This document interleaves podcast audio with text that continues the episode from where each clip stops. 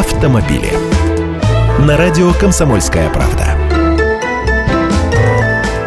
Здравствуйте! Все же помнят, что сейчас за задолженность по штрафам или алиментам на сумму больше 10 тысяч рублей полагается лишение водительских прав. Ну хорошо, не лишение, а ограничение, но хрен не слаще редьки, ездить-то нельзя. А вот и первая ласточка. Водитель из Чечни накопил 16 штрафов, большая их часть за превышение скорости. Оплатить не спешил, в результате накопился долг 13 тысяч рублей. Застать его дома судебные приставы не смогли, по месту прописки он не живет. Счетов и имущества имущества тоже не нашли, тогда приставы написали заявление в суд ограничить его в праве управления. Теперь, если попадется за рулем, его при первой же проверке лишат прав на год.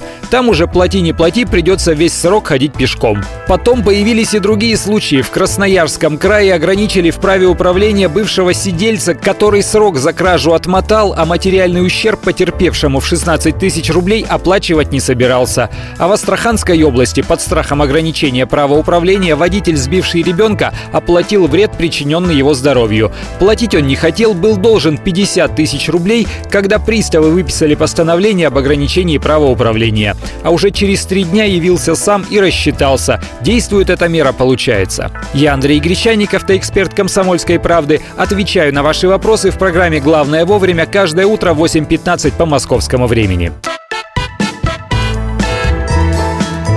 Автомобили.